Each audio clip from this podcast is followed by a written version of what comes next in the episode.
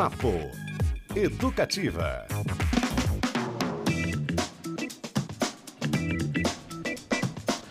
Opa, uma excelente quinta-feira, tudo certo por aí? Começando mais um Papo Educativa na sua favorita, mais brasileira de Curitiba 97.1 FM.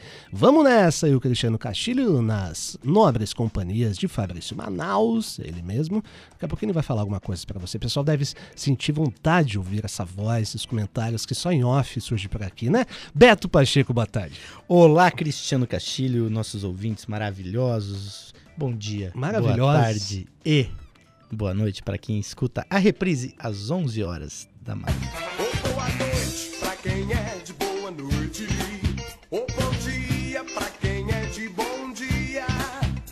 E São você- maravilhosos. E vocês, ouvintes, maravilhosos. Maravilhosos, maravilhosos.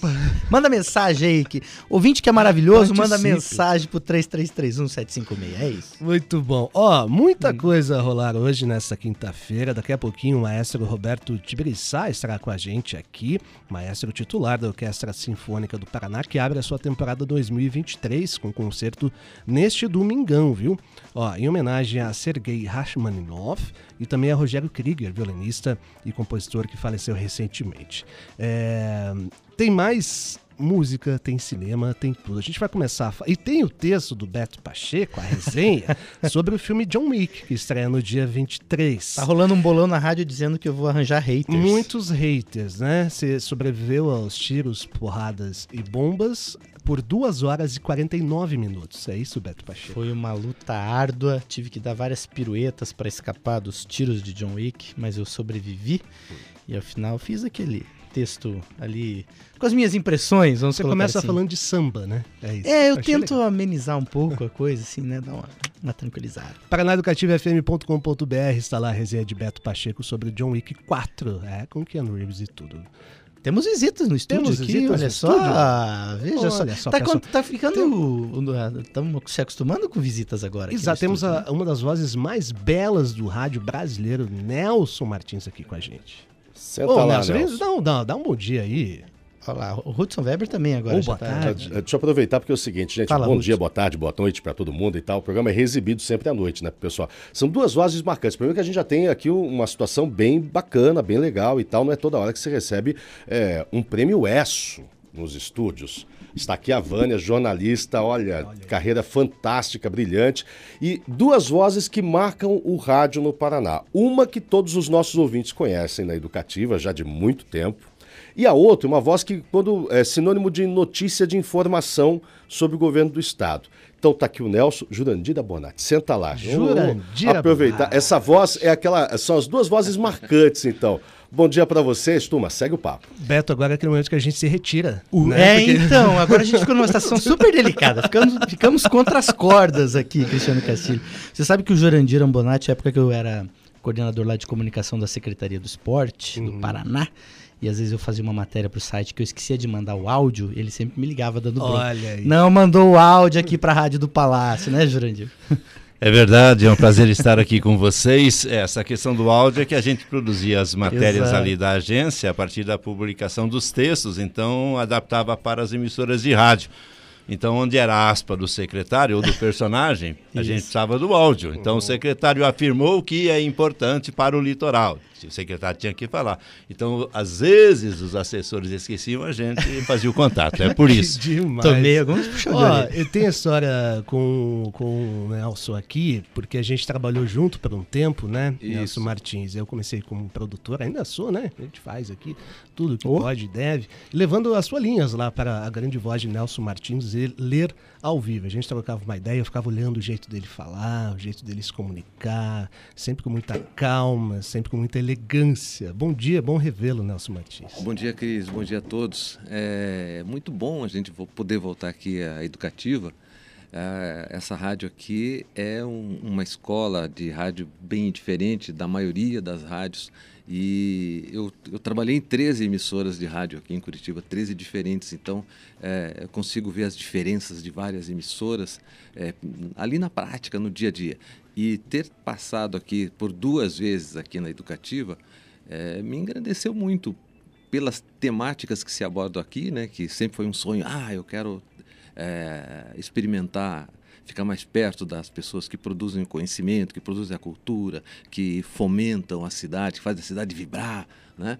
É, na área cultural. Então foi assim extremamente agradável, extremamente é, enriquecedor né? É, passar, ter passado por aqui por duas vezes. E o Cris é um, um, cara assim excepcional, sempre trabalhando com textos precisos. Você acha, você que está aí nos ouvindo, acha que o Cris é, é um cara que fala descuidadamente? Sim, ele fala descuidadamente, com precisão. né? Ele... Essa é boa, hein? Né? Nelson, olha, eu, eu, quero, eu, quero, aproveitar uma provocação aqui. Nelson, pega o fone de ouvido, coloca lá e puxa para a gente resgatar algumas das. É, o que você relembra aqui, algumas das vinhetas da Educativa. Tira a trilha ali, é, Fabrício, só para a gente ouvir, para a gente matar aquela saudade. É... Ah, você fazia várias vinhetas para a rádio, lembra? Isso. Lembra alguma que você fazia de algum programa só para você fazer naquela mesma voz? Ah, bom, é, pelo eu fazia pela manhã o, o, o, programa que era. É, com, a, com a Cláudia Vicentini, isso, né? a, fez a, a Cláudia entrou depois, né? Quando, quando eu saí, a Cláudia entrou, que era o Brasil de Todos os Brasil Cantos. de Todos né? os Cantos, exatamente. Então, é, o Brasil de Todos os Cantos a gente fazia um pouquinho diferente do que tamo, estamos conversando agora, né? Mas era mais ou menos assim. Você está ouvindo na Educativa o Brasil de Todos os Cantos. Bom dia para você. A boa música, a qualidade. Demais. Cara, depois a gente recebia também entrevistados, né? Um bate-papo muito, muito, legal. Muito. É, e agora, o Nelson deve ter reparado do nosso estúdio novo aqui, né, Hudson Weber? Pois é, ó, o pessoal já entrou e tal, mas assim, é, para aquele impacto você fazia os programas de rádio lá. o Jurandir também conheceu né, os, os, antigos estúdios da rádio. E assim, para vocês, não, se você que tem uma história muito mais é, intrínseca aqui com a educativa, o que, que, é esse impacto, você chegar aqui e encontrar essa nova estrutura? Olha, Hudson, vocês estão de parabéns. Né? Estão de parabéns. A rádio que tinha um conteúdo maravilhoso, agora tem um conteúdo maravilhoso e uma forma de produzir esse conteúdo, uma estrutura para produzir esse conteúdo muito melhor do que tinha antes. Então, a, entrar aqui nesse estúdio grande e amplo, o outro era bem apertado, né? era bem menor, era um bom estúdio também, mas era muito menor. É, esse estúdio é agradável, é muito bem iluminado para as pessoas entenderem. Ele tem uma programação visual para deixar os profissionais mais serenos, mais tranquilos, para poder eh, se é, concentrar mais no, no, nos, nos objetivos que ele tem que desenvolver ali durante o programa. Uh, uh, nós estamos aqui em um, dois, três, quatro, cinco, seis, sete pessoas, é isso, né? Isso. Sete pessoas no estúdio, todos estão sentados, estão confortáveis, cada um num ponto, no seu posto de trabalho, vamos dizer assim. Não cabia isso é, antigamente. Né? Não cabia, isso era, seria impossível fazer isso aqui, né? Então está todo mundo sentado, muito confortavelmente, todos, todos estão falando à vontade. Então, sabe, isso aqui está maravilhoso. Ei, Beto, ainda cabe aqui mais uma banda para fazer um ao vivo, né? Cabe mais uma banda para fazer mais uma bandinha um... aqui do lado. E mais ainda, em volta e mais ainda. Além de todas essas coisas boas, o estúdio é perfumado. Né? Para as pessoas que estão em isso casa. É gente, isso Não, é... E aí é culpa, é culpa dos meninos. Aqui. E eu paguei caro nesse perfume. Na verdade, é culpa das meninas, né? A gente brinca. No Dia da Mulher, a gente é, fez questão de salientar. A educativa tem um corpo. As vozes da educativa são femininas.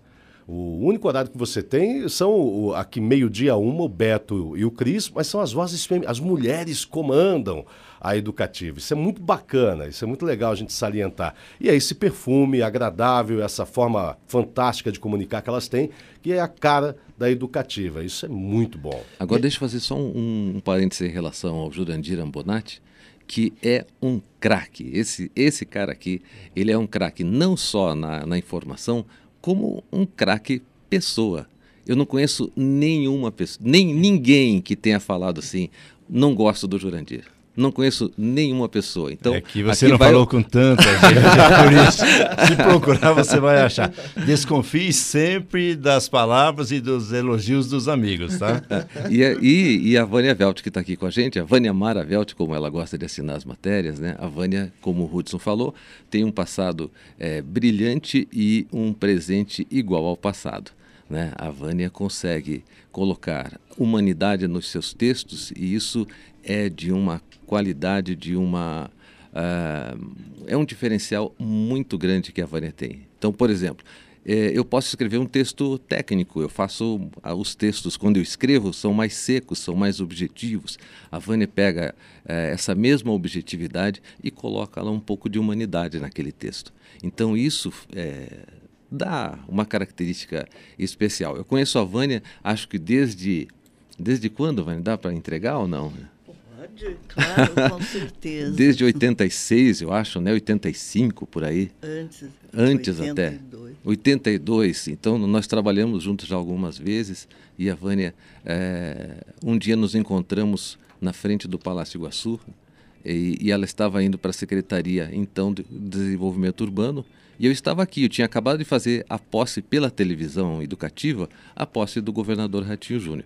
Aí, um pouquinho depois, encontrei com a Vânia. Ela falou assim: é, conversamos, né? Ela não, não, é, troca, fazia tempo que a gente não se encontrava. Alguns dias depois, ela me ligou e falou assim: que tal se nós voltássemos a trabalhar juntos? E aí, né? Estamos juntos aí trabalhando. Que legal. O jornalismo paranaense eh, vive forte, a gente tem uma tradição eh, muito bacana aí com Mauri Konig, com José Carlos Fernandes, eh, com Kátia Brembate, do Diário Secretos, e acho que a Vânia, justamente com a Rosite Sá Cardoso, meio que abriram essa porta para a mulher no jornalismo. Queria que você comentasse um pouquinho, Vânia, e desse bom dia, boa tarde para a gente, comentar um pouquinho da sua trajetória, que é fantástica, por favor. Bom dia, boa tarde. Eu estou aqui diante de unanimidades. Todos esses profissionais são pessoas incríveis e profissionais também brilhantes. Quero primeiro cumprimentar o Hudson pela transformação que ele fez aqui. Eu vim muitas vezes aqui trazer secretários, governador, e nunca vi esse, é, essa rádio, essa TV hum, tão maravilhosa como está agora, né? Ela está simplesmente a, a, igual a qualquer uma estação de primeiro mundo. Então, não só em relação aos equipamentos, a, ao aspecto físico, ao aspecto geográfico, mas também com a qualidade humana e de profissionais. Parabéns, parabéns, Hudson, parabéns a todos vocês que fazem agora dessa, dessa empresa uma das mais brilhantes que eu já vi no Paraná. E também no, no país, não só aqui. Coração se. Ó, o olhinho fica Eu marinizado, sei, viu? te conheço. Obrigado. Mas Obrigado é, é verdade. Mérito dessa equipe fantástica aqui, né? Que todo mundo comprou a briga e disse assim: bora fazer? Vamos fazer diferente? Vamos fazer diferente. Sim. E- Saiu da caixinha, né? Sair da caixinha para que a gente possa trazer algo novo. Esse espaço é algo novo, é diferente e tem trazido é, personagens importantíssimos da cena paranaense, curitibana, nacional. E aí você tem uma dupla como Beto Pacheco e Cris Castilho aqui, você não precisa de mais nada, né? Então essa turma É, aqui é faz um verdade. regaço. O mérito todo é deles. A, a equipe que nós temos aqui sempre foi fantástica. O que precisávamos é dar uma condição melhor de trabalho para explorar mais a qualidade, a criatividade, a capacidade desses profissionais. Isso foi fantástico. Mas não quero falar sobre ele, a gente quer falar de você. É, eu sou de uma família com três rapazes, né, filhos, e eu era a única mulher.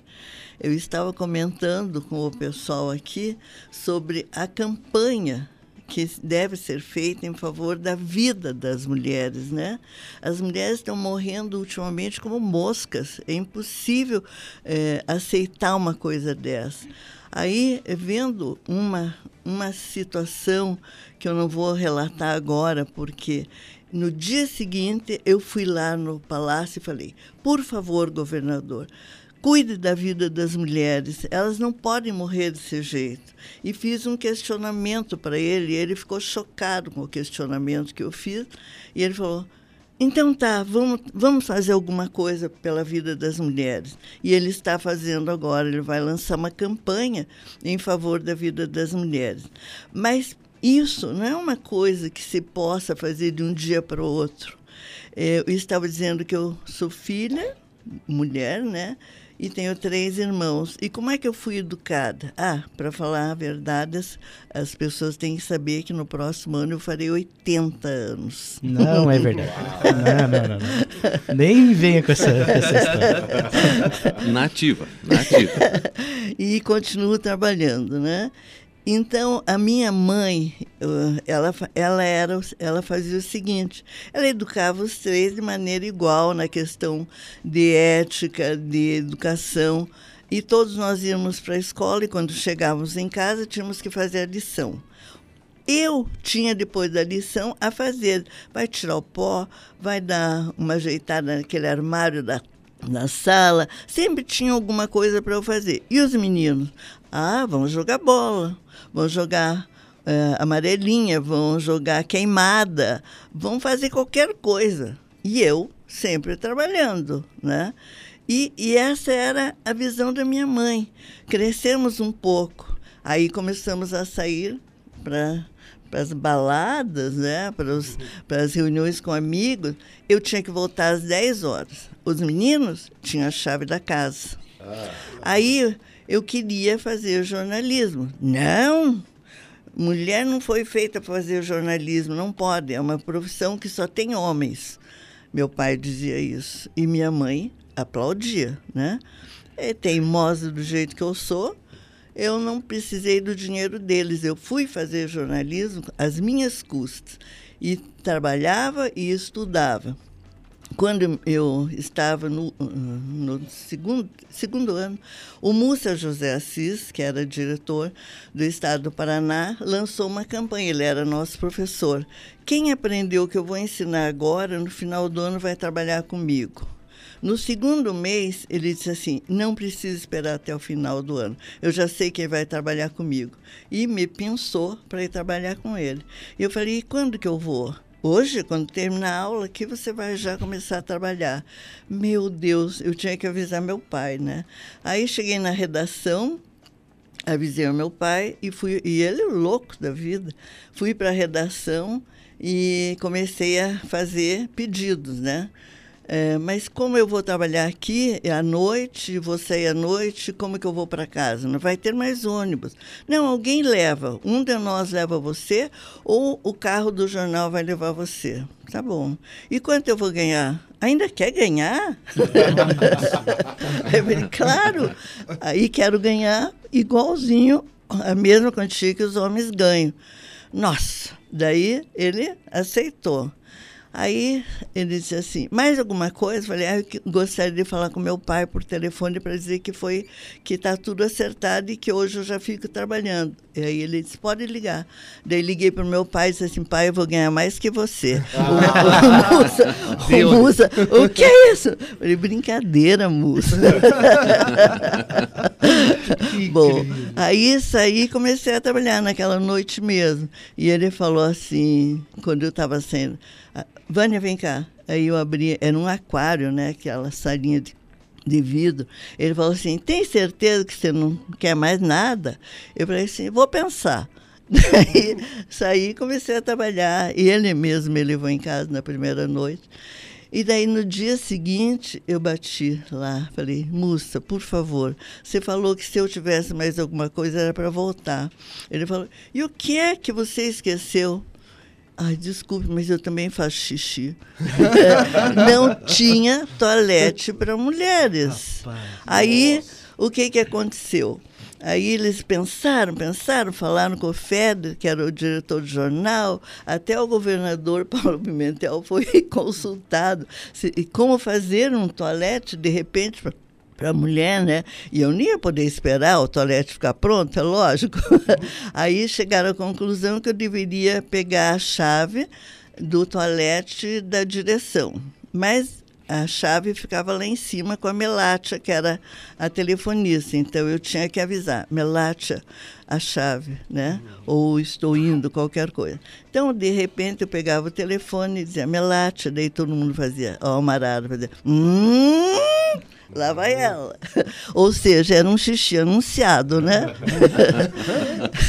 Você vê a importância das conquistas em Cris Beto, é. isso é bacana, né? Pensar que lá atrás, é, o mero fato de um, um, sanitário específico para mulheres, mas o bacana é, é como a, Vânia chegou. Eu quero ganhar a mesma coisa que os homens, num ambiente que era repleto. Hoje a gente tem no jornalismo um- um- uma coisa, uma situação diferente, né? Você tem mais mulheres, né, Cris, do que homens. Eu, a minha sala na faculdade de jornalismo tinha três quartos de mulheres. Eram bem mais mulheres eu, do que homens. eu tive mais editoras mulheres no jornal do que homens. Só né? que- Tem chefes de, de encargos né, de chefia, eu tive mais mulheres, que foi ótimo. Só que a gente olha também e só agora em 2023 que um projeto de lei foi encaminhado, né, para garantir o pagamento de salários iguais a homens Iguais. e mulheres. Equiparação, né? Exatamente. Então, veja só, ela lutou há tanto tempo atrás, mas ainda temos esse problema estrutural que esperamos Sim. se resolva. Quero saber do livro de memórias da Vânia, Só- quando que só sai. mais porque uma coisa, tá assim. incrível. É, o que eu queria dizer é que apesar de eu ser a única mulher na redação, aí tava, eh, chegou a Terezinha também, depois vieram outras pessoas, Malu, mas elas não ficavam exatamente na redação, né? Eu não tive um assédio moral, eu não senti um assédio sexual, ao contrário, eles me protegiam, sabe? Como se eu fosse a filha deles.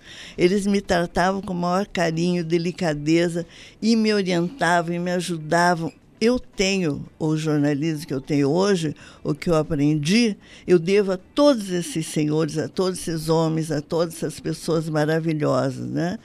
E eles foram muito bons, muito generosos comigo. E todos brilhantes profissionais. Então eu só podia aprender com os melhores, né? Certamente. Podia ficar ouvindo as histórias aqui. Pois é, eu quero saber horas. se vai sair um livro aí de memórias, Vânia. sua Não, eu já escrevi aquele livro da, do tal prêmio ESSO, né? Hum. E me esgotei com eles. Eu fiquei muito, muitos anos trabalhando nisso. E, na verdade, eu tenho alguns outros livros que eh, eu fiz junto com outros colegas, né? Mas não é o meu forte escrever livros, não. Eu gosto de coisas rápidas e fazer oficinas de jornalismo também eu gosto muito, mais, muito mais do que dar aula. Sabe?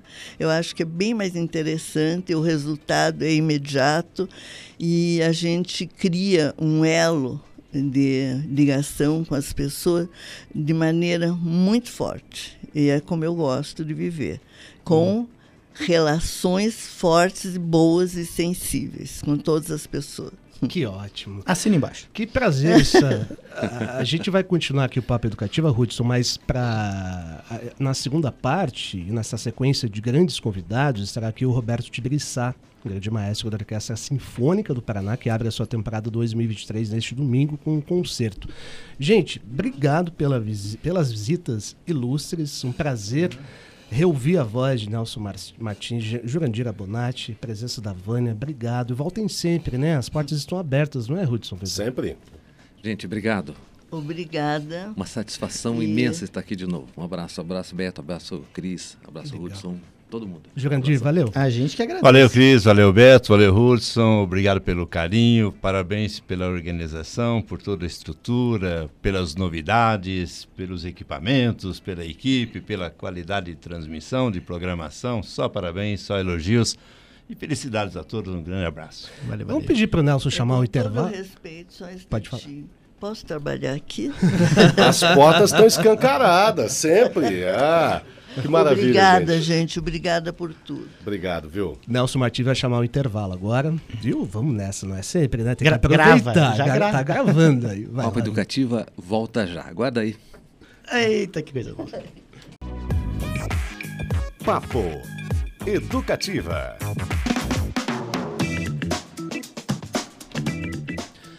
De volta com o Papo Educativa desta quinta-feira, tudo certo por aí? E aqui é assim mesmo, né? Muitas surpresas, Beto Pacheco. Sim. Visitas ilustres, boas histórias e elogios a nós, tá vendo só? Veja só. E E- de quem, né? De quem? Nossa, Nelson mãe. Martins. Jur- Jurandir, Vânia, só a nata aí do jornalismo paranaense. Muito bons papos, hein? Bom demais. Demais e as portas estão sempre abertas aqui do grande estúdio da Rádio Educativa.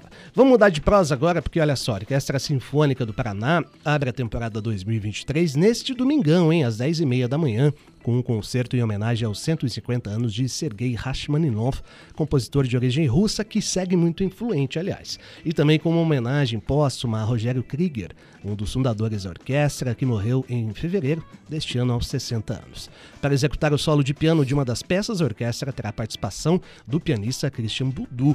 O concerto será no Guairão e o ingresso é barateza, viu? Está à venda lá pelo site Ticket Fácil. E para a gente conversar sobre tudo isso, recebemos hoje o maestro titular da Orquestra Sinfônica do Paraná, que acabou de sair do ensaio, aliás, Roberto Tibiriçá. Boa tarde, bem-vindo. Olá, boa tarde, boa tarde, ouvintes da Rádio Educativa. É um prazer imenso estar aqui e, e ao mesmo tempo emocionado, porque não sei se vocês sabem, eu que inaugurei essa casa nos anos 90, 1992 ainda na gestão da secretária era Lúcia Camargo, e eu fiz um concerto de abertura aqui de inauguração com a Sinfônica do Paraná e o grande pianista brasileiro Arnaldo Cohen.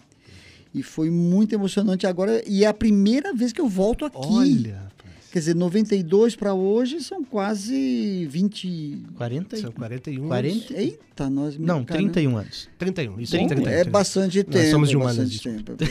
Então, é, então um tem tempo. aqui uma, um lado aqui emocional. é, e o mais interessante é que eu não sabia que era aqui. Quando me pediram para eu vir fazer essa entrevista, eu não, não caiu a ficha que era aqui.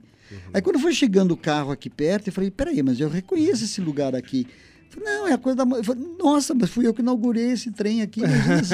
Estou muito feliz de estar aqui com vocês, viu? Muito obrigado. Que legal, o prazer é nosso. E que, que história interessante, né? Então se inaugurou, volta aqui depois desse tempo, assumindo a Orquestra Sinfônica do Paraná. Queria que o senhor comentasse um pouquinho dessa sua trajetória e como é que foi o encontro, o reencontro com os músicos aqui em Curitiba. É, eu, eu venho aqui como convidado ah, há, vários anos, por isso que eu fui convidado para fazer a inauguração. Então, desde a época do maestro Alceu Boquino, que é o fundador da orquestra. Então, ainda tem muitos colegas na orquestra que são daquela época. E eu sempre fui muito bem recebido, graças a Deus, pela orquestra aqui, pelo, pelo povo paranaense. É muito caloroso, muito eh, dedicado em relação à sua orquestra, né? E eu, o destino quis que agora que eu vou que eu fosse eu fui eleito pela orquestra, né? A orquestra que votou e fez uma e, e me elegeu como novo diretor. Quer dizer, não é nada assim político, nada, é uma coisa realmente que foi diretamente pela, pela orquestra. Isso não tem preço. Temos a democracia filarmônica. É, é, é com certeza, com que certeza. É maravilhoso. porque é, eu estava dizendo até agora há pouco para um, pra um pessoal lá que estava lá comigo lá no teatro que a nossa profissão de músico, de, do- a nossa profissão ela é atípica. Ela não se enquadra nas leis trabalhistas, por exemplo, né? Então nós não temos horários, eh, nós tocamos de noite, de madrugada, a ópera, a ópera termina duas da manhã, domingo, feriado, velórios, tudo isso a gente, não é? E festas, inaugurações, etc e tal. Então é, é um pouco agitado tudo isso, né? Mas e então eu sempre fui muito bem recebido e houve essa democracia porque a orquestra, o maestro é como se fosse o pai da família, né? A minha família hoje é a Sinfônica do Paraná.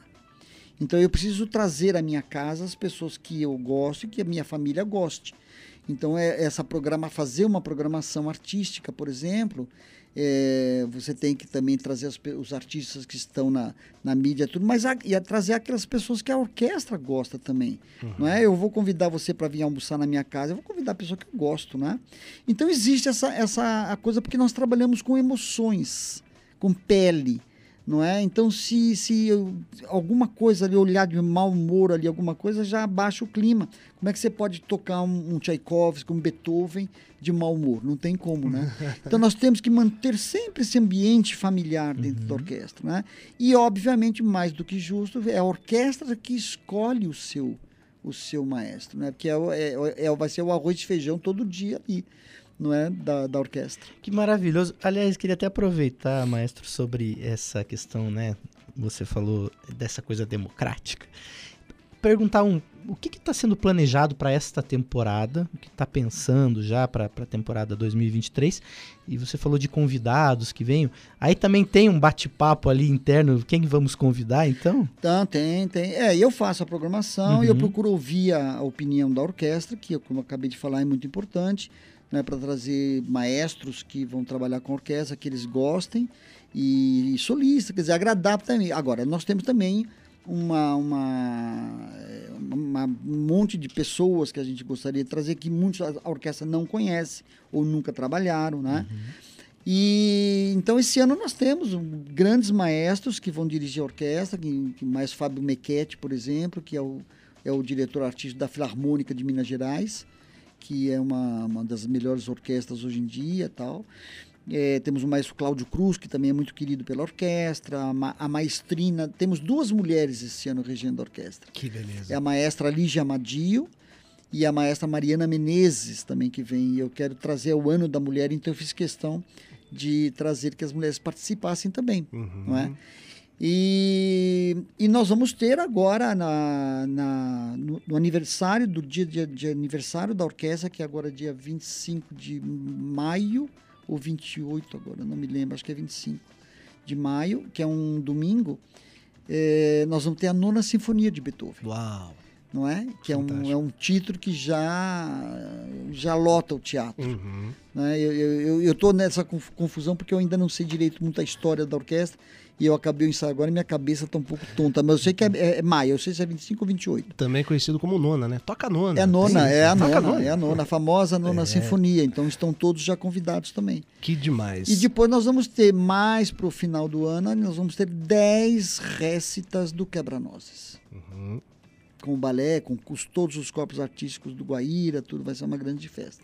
Muito bom, hein? Neste papo educativo aqui, a gente conversa ao vivo com o maestro Roberto Tibiriçá, regente da Orquestra Sinfônica do Paraná, que abre a temporada 2023 com concerto neste domingão, às 10h30 da manhã, aquele horário tradicional. Vai ver uma orquestra, sai de lá na hora do almoço, dá um passeio pelo lago, na feirinha, come um negocinho, né? Muito bom. Olha só, gente. Pirogue. O Tibiriçá, ele esteve à frente da orquestra... Pirogue? Do Tadeu? me deu vontade agora. Ó, já, eu já descobri aqui, é dia 27 de maio. é um 27 de maio. É, e eu confundi porque no dia 27 de maio, nós repetimos no domingo seguinte, no dia inte- seguinte, que é o 28. Uhum. Então é 27 de maio à noite, acho que é 20 horas, e domingo às 10h30. Tá feito o esclarecimento. O maestro Roberto Tibiriçá esteve à frente da Orquestra Sinfônica Brasileira, ele fundou a Orquestra Nova Filarmonia, que acompanhou Pavarotti, inclusive, recebeu o prêmio de melhor regente orquestral da PCA e agora está aqui com a gente com a Orquestra Sinfônica do Paraná. Vamos falar um pouquinho da, da programação deste domingo, então, maestro. Duas peças do Rachmaninoff, né? Concerto para piano e orquestra número 2 em Dó menor, opus 18, e Sinfonia número 2 em Mi menor, opus 27. São obras grandiosas e um certo grau de dificuldade, né? Temos um fã de Rachmaninoff aqui que pode fazer perguntas, inclusive, também, mas conta um pouquinho pra gente. É, o, eu, eu, eu faço sempre uma comparação de, entre, entre Rachmaninoff e Tchaikovsky. É, é como Verdi e Puccini na ópera. Então, Verdi e Tchaikovsky, digamos, são os mais nacionalistas, aquelas pessoas que estão mais envolvidas com, com temas eh, folclóricos da- da- da- do, seu, do seu país. Verdi era, era até o Vapenseiro acabou virando um hino italiano, né, e, e tal. E, e Puccini e Rachmaninoff é o, são os hollywoodianos, adoçaram um pouco. Então Puccini, aquelas coisas, La Boheme, eh, são melodias mais... E Rachmaninoff é o rei das melodias, assim, eu acho, entendeu? E é, o, o concerto para piano, que é o número 2, é o mais famoso deles. Inclusive, tiraram do segundo movimento um tema e co- compuseram essa música, All By Myself. Foi tirada Olha. desse concerto. Que. Então, quem for assistir o concerto domingo, a hora que chegar, acho claro que a gente não vai dizer nada, mas a hora que começar o clarinete tocando o tema, vai todo mundo falar, ó, ó, entendeu? E vai, re- vai reconhecer o tema do All By Myself, que é, é lindo demais. Vai é assoviando do teatro. Vai, vai ficar feliz de ver. Uau! Aí, a segunda sinfonia, que é a mais. Ele compôs três sinfonias, e uma, da, e uma de juventude, pequenininha, mas a, a segunda sinfonia é como o segundo concerto para piano. É a mais famosa e a mais melodiosa. São quatro, é, quatro movimentos. É uma sinfonia muito difícil, é um desafio para a orquestra, é muito difícil.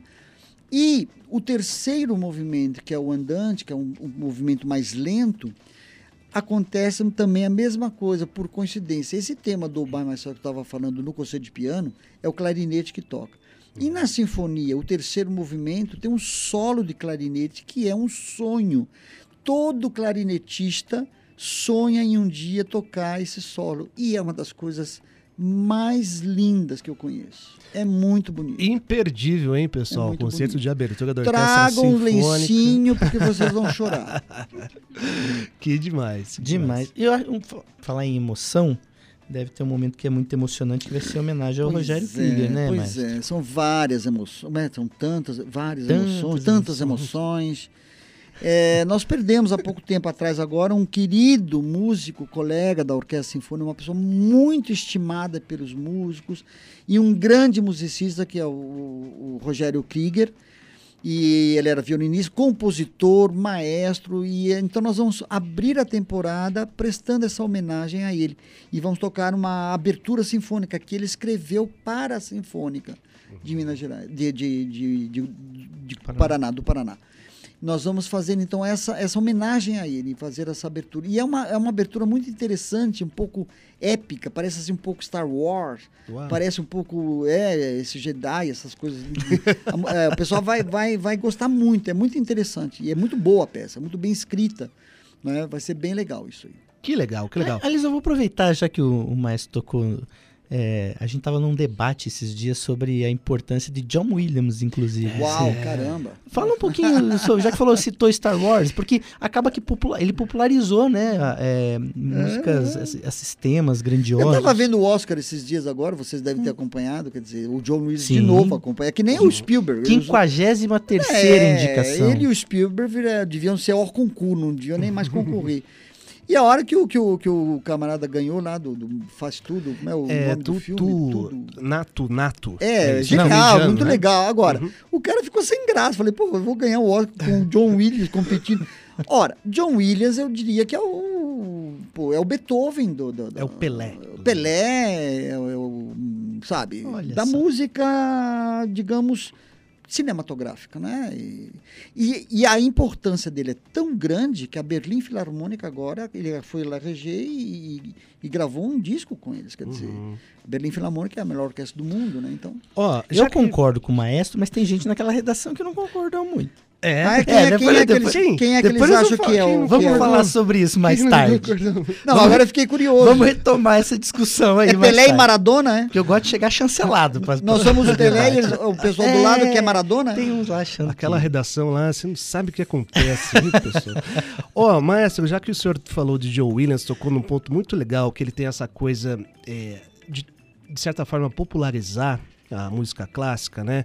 Alguns meses aqui, em Curitiba em especial, a gente conviveu com uma polêmica, um bafafá aí sobre se a Orquestra Sinfônica do Paraná poderia tocar músicas populares, com arranjos clássicos, por exemplo, um clássico sertanejo, um tema de filme.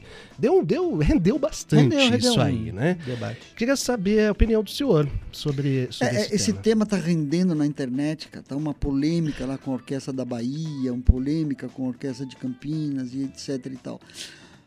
Olha, eu criei há muitos anos atrás, algumas décadas atrás, um, um, um troço chamado Sinfônica Pop. Eu sou extremamente. Eu não tenho nada contra isso. Eu sou a favor disso. A música, quando é boa, ela tem que ser respeitada. Você vai me dizer que o El dia que me quieras, la noche. Cara, isso é lindo demais. Dizer, ah, se todos fossem iguais a você. Sabe, são clássicos. Se você pensar, por exemplo, Chopin na época dele, ele é Tom Jobim da época. Chopin escrevia o quê? Valsas, polcas, mazurcas, que eram os ritmos da época. Depois virou esse clássico como grande pianista. Então eu tenho o maior prazer. Agora, nós temos que tomar cuidado com isso, para não eh, descaracterizar uma orquestra sinfônica, que foi que é criada para tocar os grandes clássicos, não é? Mas quando eu criei esse esse esse conceito chamado sinfônica pop, era justamente isso, é convidar um grande artista popular para cantar com a sinfônica com arranjos ou orquestrações feitas especialmente para aquele evento. né? E nós vamos ter uma coisa dessa parecida. É, isso que eu ia perguntar. Olha só, para essas pessoas que são contra vão ter que me engolir. nós vamos ter um concerto com a Zizi Posse Uau! é, e a Luísa Posse, no Teatro Guaíra, junto com a Sinfônica de- do Paraná, para a comemoração do Dia das Mães. Acho que é dia 15 de maio. É um pouco, é, um, é antes desse concerto nosso de aniversário. Acho que essa informação é em primeira mão, hein? Primeira Não mão, primeira mão. Maravilha. Acho que acho que eu falando demais. assim que a gente É, se gosta. souberem lá, o teatro vai me puxar a orelha depois. Mas é que você puxou um tema polêmico que eu acho muito interessante. Aliás, até te agradeço. É, agora, o que, que acontece? É, se você compra um tecido numa loja ali no armarinho, um tecido que você não tem muito dinheiro, não sei o que lá, ou, não- ou achou bonito, mas um, um tecido, é, enfim, simples. E você entrega esse tecido para um, um Pierre Cardin, um, um Valentino, um grande figurinista para que as pessoas conheçam, nós temos aqui no Brasil grandes, ele vai transformar aquele pano de prato, digamos assim, num, num, num sué, num vestido, num costume maravilhoso. Se você, ao contrário, vai numa loja chiquérrima, compra um, um tecido maravilhoso de seda e der para as mãos de um amador costurar, ele vai transformar aquilo no lixo. Então nós temos que tomar muito cuidado com essas orquestrações. Não é? E muitas vezes o que acontece? As orquestras querem agradar o público, querem fazer eh, levar a música popular, mas os arranjos não são muito bem feitos. Então fica chato. Você acaba eh, descaracterizando tudo. Então isso é muito importante que a gente tenha ahn, maestros populares que fazem esses arranjos, né? Antigamente se gravava quando tinha o cebolão, os, o- os discos, né? Nós tínhamos, eu, eu lembro, eu sou de São Paulo, o, o- a Rádio Gazeta, onde tem o Teatro Gazeta, que é na Paulista, ali onde, onde tem, começa a, a- a São Silvestre, né? Ali tem os estúdios reunidos hoje. Naquela época se gravava tudo com orquestra. Né? O próprio Roberto Carlos, todas as gravações, até hoje está lá o Eduardo Lage, que é um querido amigo, mas nós tínhamos Ciro Pereira, Léo Perac, Radamés Inhatali, eh, Guerra Peixe, Rogério Duprá. Rogério Duprá, Fantástico. maestros de primeira qualidade que eu aprendi muito com eles, que escreviam música, orquestrações para música popular. E eu aprendi muito isso com eles. E eles aprenderam com Rachmaninoff. Porque muitas dessas orquestrações hoje em dia, por exemplo, até tipo Barbara Streisand, que ainda faz questão de gravar com orquestras eh, e outros cantores, todos os maestros que fazem isso aprenderam muito com Rachmaninoff, que é aquilo que eu falei. Ele adoçar, adoçou a música. Então, o tipo de orquestração, usar mais as cordas, entendeu? A gente tem um exemplo bem legal, eu acho, disso que o maestro está falando, que é o encontro da blindagem com a orquestra sinfônica, né? No concerto Até hoje é lembrado, inclusive. Todo mundo lembra, Todo mundo fala lembra. daquele concerto, né? E é um caso é, que se repete mundo afora, né? Várias bandas aí de rock, inclusive, na companhia de grandes orquestras, né? Será que dá pra gente No- pensar em alguma na coisa oficina de também, música né? a gente teve Led Zeppelin. Led Zeppelin, Led exatamente. Zeppelin Sinfônica. É, lá no Rio de Janeiro a gente fez muito um projeto Aquários, que foi criado no Rio de Janeiro, né, por um jornal e uma televisão importante, com patrocinadores importantes, que o objetivo era esse, era levar a música erudita para a população eh, que não está acostumada. Então é sempre assim, a gente leva um, um cantor, um artista eh, popular, mas a orquestra toca algumas obras clássicas. O senhor prefere chamar de erudito ou de clássico? Tu faz, Tanto é, é porque, por exemplo, o clássico eu posso falar, Tom Jobim é um clássico, não é? Eu sei que vou te amar é um clássico, não é? Então eu prefiro falar mais erudito, que é um, não é? Mas eu acho que essa coisa, é a mesma coisa que todo mundo me pergunta, mas é- qual é a diferença de sinfônica e filarmônica? Nenhuma. É a mesma coisa. O que muda é porque antigamente fila do grego, que é filantrópico, então eram orquestras que eram patrocinadas por, por patronos, mecenas, e- e- exatamente. Mas é o- a, a forma é a mesma. O que eu acho importante é isso. Venham assistir a sua orquestra sinfônica do Paraná. É isso. Nós estamos fazendo uma programação mais atraente para que e obviamente quando você vai dar um, um remedinho amargo pro seu filhinho tu bota um docinho junto, não é? Então quando eu quero colocar uma obra, porque é importante, a orquestra também não pode ficar tocando não, sempre a mesma coisa. Mas a gente sempre balanceia um pouquinho, bota alguma coisa mais que o povo conhece, reconhece, entendeu? Imperdível concerto deste domingão, 10h30, abertura da temporada 2023. E pra, Beto, para a gente ter um gostinho do que vai rolar, separei aqui Orquestra Petrobras Sinfônica, Sinfonia número 2 em Mi menor, Opus 27, que será apresentado no domingo sob a regência de quem? Quem? Quem? Quem? Tibiriçá. é vocês arrumaram É, a isso? gente é fogo, rapaz. Vamos ver um trechinho, pessoal? Eita. Segura aí.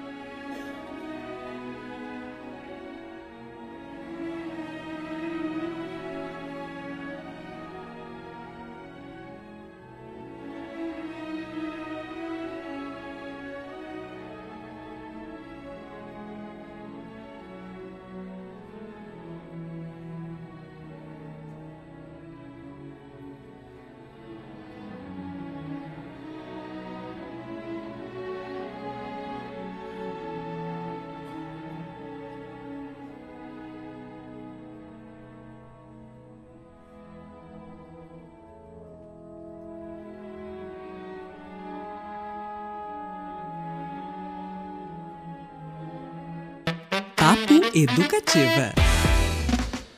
Demais, hein? Que lindeza! Sinfonia número 2 em Mi menor, Opus 27, uma das peças que serão apresentadas neste domingão em concerto da Orquestra Sinfônica do Paraná, a partir das 10h30. Ingressos à venda pelo site Ticket Fácil. Eu estarei lá, não vou perder de jeito nenhum.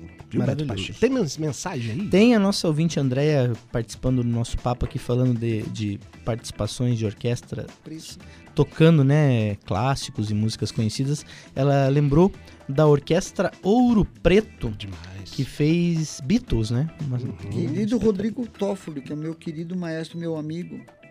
Conheci ele desde pequenininho, estão fazendo um trabalho lindo lá. Que é isso, juntando a música popular com a música clássica. E se não me engano, foi a Orquestra Ouro Preto também que fez uma sequência durante a pandemia com o Alceu Valença, com o Diogo Tem Nogueira. duas temporadas, né? Junto com o seu. É É, maravilhoso. fez Quem começou coisa. isso foi Led Zeppelin. Uhum, eu acho que sim, lá atrás. lá. Depois o Metallica É. acabou fazendo Foi, também. foi, foi. Tem uma banda que eu gosto muito dos anos 80, Kiss britânica. fez também. É, chamada Echo and the Bunnymen, que fez com a Royal Orchestra de Londres. É Olha um só. disco mais fantástico Olha, eu já fiz, eu já fiz Lá com- no Albert Hall. Eu já fiz com Daniela Merkel, já fiz com João Bosco, já fiz com Gal, já fiz com, com a própria Zizi Posse também já fizemos. É, é, é muito legal, cara. É muito legal. Ó, informações importantes aqui, a gente está se caminhando para o fim. Show com a. Show. É um show, né? Orquestra Sinfônica do Paraná com a Zizi Posse no dia 11 de maio. Zizi e Luísa Posse. A hein? orquestra é um show. olha A orquestra só. é um show, Já temos um slogan. Dia, dia 11 de maio, então anote aí a informação em primeiríssima mão. É uma apresentação só. Uma só, hein? Comigo. Muito legal. E vale a pena, né, maestro, a gente reforçar o valor que é quase simbólico dos ingressos para um concerto dessa magnitude. Com certeza. 10 e 20 reais, é Pô, isso, né? Caramba, isso não dá pra ir nem no. Não dá pra tomar um cafezinho. com 10 É, no aeroporto não dá mesmo. Muito bom. Maestro, obrigado Ora, demais. eu que agradeço, Foi um que prazer. agradeço. Quero que o senhor volte mais vezes, sinta-se em casa, sempre convidado Não, e as portas obrigado. estão abertas. Foi um prazer, muito legal prazer mesmo. é meu. Obrigado a todos. Foi um grande prazer, mestre. Obrigado mesmo. Valeu. Olha só, a gente vai encerrar, gente, não querendo cortar o clima, mas é importante esse registro aqui, porque ah, a morte de Theo de Barros, né? Morreu na madrugada de ontem, aos 80 anos, o compositor Theo de Barros, conhecido por Disparada, ao lado de Geraldo Vandré e pela parceria com a cantora Elis Regina. No final da década de 50, ele estreou profissionalmente na Boate Lancaster, tocando contrabaixo. O Barros despontou mesmo lá nos anos 60, quando a bossa nova se firmou no cenário musical. Em 65, a Elis gravou a composição Menino das Laranjas, que é lindíssima, em seu primeiro compacto. Aí no ano seguinte, Barros foi vencedor da segunda edição do Festival da Record, com a música Disparada, que ganhou vida na voz de Jair Rodrigues. Então fica aqui a nossa homenagem. Aliás, Disparada venceu em primeiro lugar junto com a banda, né? Do Chico Buarque, no Festival de 66. Empatou. Empatou, né? Dividiu o país, né? Aquele festival. Foi um absurdo. Então fica aqui a nossa homenagem da Rádio Educativa. A época que, que- o que dividia o país eram os, os festivais de música. Que saudade, danada. Podia voltar a ser assim, né? Os festivais só. Vamos nessa então, gente. Valeu demais aí pela companhia, agradecendo o maestro novamente pela presença. Vamos ao teatro e vamos assistir o concerto da Orquestra Sinfônica do Paraná, que tá lindão. Daqui a pouquinho, informação educativa, depois Chiclete comparando com Tati Ares, Beto Pacheco. Valeu. Valeu demais, sempre. Fabrício Manaus, Aquele abraço. maior fã de Rachmaninoff do mundo. Valeu. Beijos, tchau.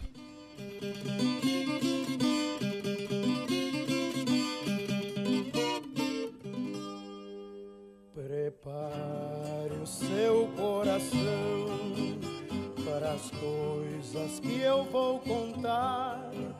Eu venho lá do sertão, eu venho lá do sertão, eu venho lá do sertão e posso não lhe agradar.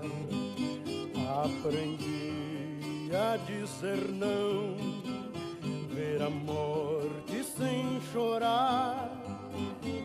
E a morte, o destino, tudo, a morte, o destino, tudo, estava fora. Eu vivo para consertar. Na boiada já fui bom,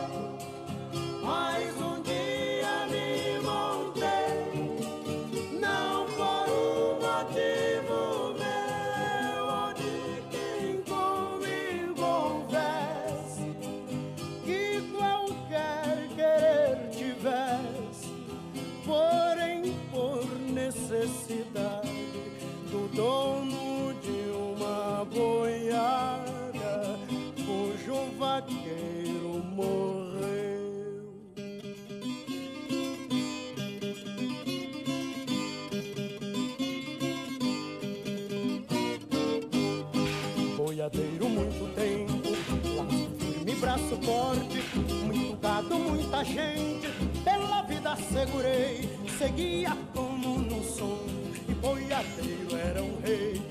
Mas o mundo foi rodando nas patas do meu cavalo. E nos sonhos que fui sonhando, as visões se clareando, as visões se clareando, até que um dia acordei. Então não pude seguir, valente lugar-tenente, de dono de gado e gente, porque gado a gente marca, tange ferro engorda e mata, mas com gente é diferente.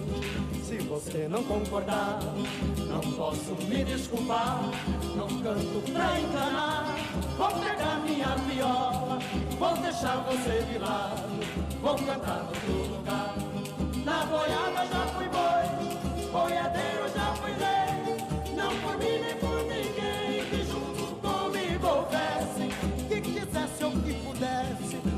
qualquer coisa de seu, por qualquer coisa de seu, querer mais longe que eu. Mas o mundo foi rodando nas patas do meu cavalo. E já que um dia montei, agora sou cavaleiro. Laço firme, braço forte, de um reino que não tem rei. Na boiada já fui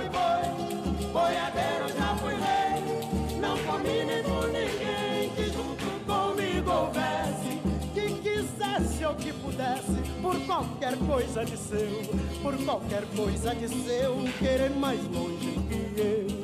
Mas o mundo foi rodando nas patas do meu cavalo. E já que um dia montei, agora sou cavaleiro. Laço firme, braço forte, de um reino que não tem rei. Laiaraiaraiá,